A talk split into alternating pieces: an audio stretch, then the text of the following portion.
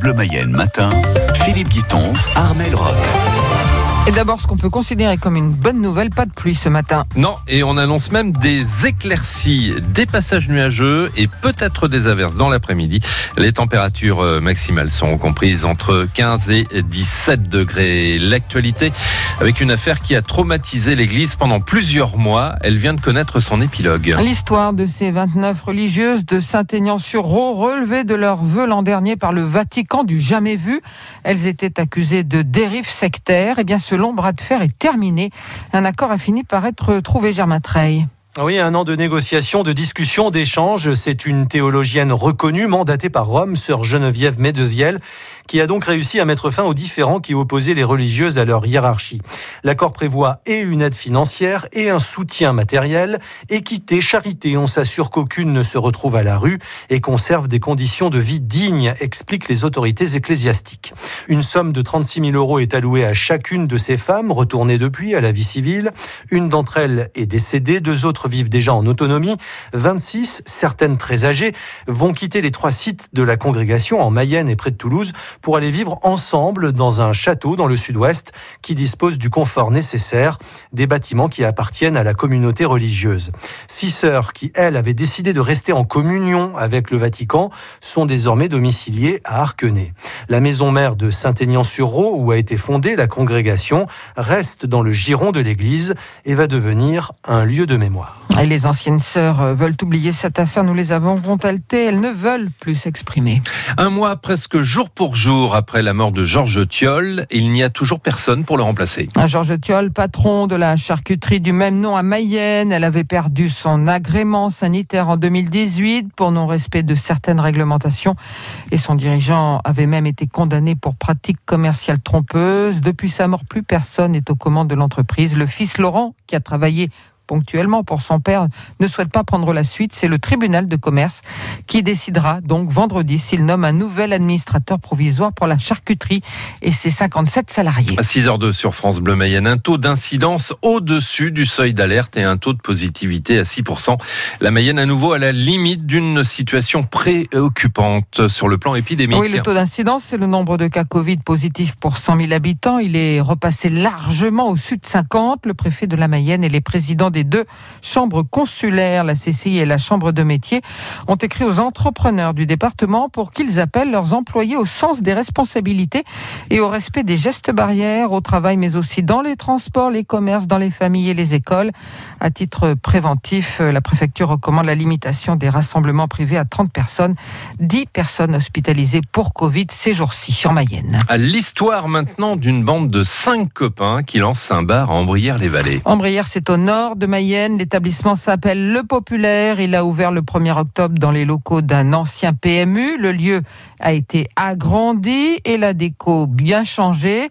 Le but est d'attirer une nouvelle clientèle. Arnaud Robinet, 48 ans, est l'un des fondateurs du Populaire. L'axe de nos prédécesseurs pendant plusieurs années a été de centrer l'activité de l'établissement sur euh, l'activité PMU. C'est une activité euh, riche. Hein. mais comme elle est spécialisée, elle ne permettait pas non plus à ce que toute la population de la ville s'y retrouve.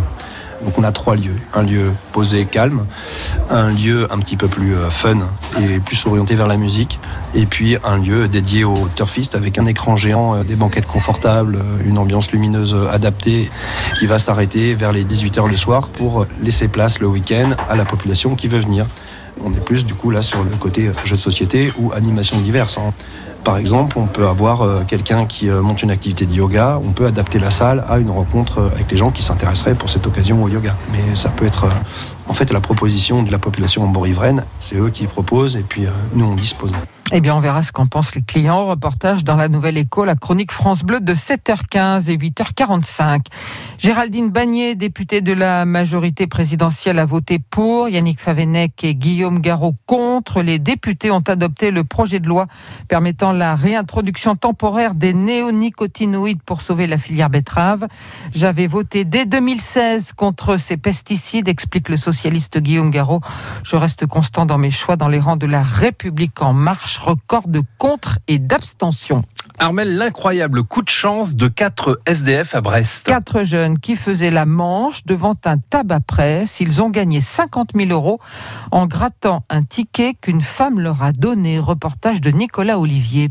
Alors, il y a deux panneaux en fait. On en a mis un en intérieur ici et on l'a mis aussi à l'extérieur du magasin. Dominique Pierre, le patron, a déjà affiché les pancartes souvenirs de ce banco à 50 000 euros. Donc on n'a pas mis la date. hein, C'était que- le 20 septembre, un dimanche, vers 16h45. Marie était derrière le comptoir. Ces quatre jeunes étaient devant le minuit. On a une cliente qui est arrivée et qui a fait des achats pour elle. Et elle a pris un banco justement pour ces quatre jeunes. Elle leur a donné. Au final, quand ils sont revenus le passer, euh, on a vu les 50 000 euros sur ce ticket. Beaucoup d'euphorie. En tout ce que je peux comprendre, enfin, 50 000 euros, c'est pas rien. Ça change beaucoup de choses en fait dans une vie. En 8 ans, le gérant du minuit a déjà vu pas mal de gros lots, mais celui-là, il ne l'oubliera pas. 1 euro, 50 000 euros, c'est du bon rapport.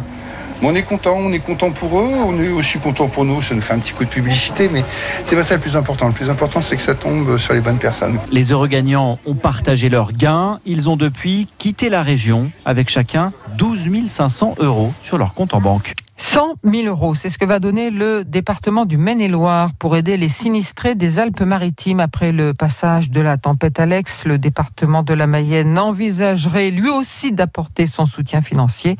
Emmanuel Macron doit se rendre aujourd'hui dans la vallée de la Roya, puis à Saint-Martin-Vésubie, commune durement frappée par les intempéries. Sur place, plusieurs villages sont toujours coupés du monde. Dans certains, le ravitaillement a pu se faire en train. Pour d'autres, il n'y a que les hélicoptères qui peuvent intervenir. Il est bien parti pour un 13e titre à Roland Garros. Rafael Nadal s'est qualifié pour les demi-finales en contenant les assauts du jeune Italien Yannick Sinner. Le match s'est fini à 1h30 du matin. Il affrontera Rafael Nadal, l'Argentin Diego Schwartzmann, tombeur en 5-7 et plus de 5 heures de Dominique Thiem. C'était une légende du hard rock et l'un des meilleurs guitaristes du monde. Eddie Van Halen, fondateur du groupe qui portait son nom, est mort d'un cancer à l'âge de 65 ans. On lui doit notamment, Philippe, vous le savez, le légendaire Jump. Devenu l'hymne de l'Olympique de Marseille. Et le solo de guitare de Billy de Michael Jackson Absolument. qu'on écoute euh, actuellement. On peut avoir un bout de jump aussi Parce que ça, ça nous fait plaisir ça. Ouais. Forcément on pense à Marseille. On pense football hein, quand on écoute euh, Van Halen, Eddie Van Halen qui nous a quittés. Une belle journée avec France Bleu Mayenne et vos relevés météo 0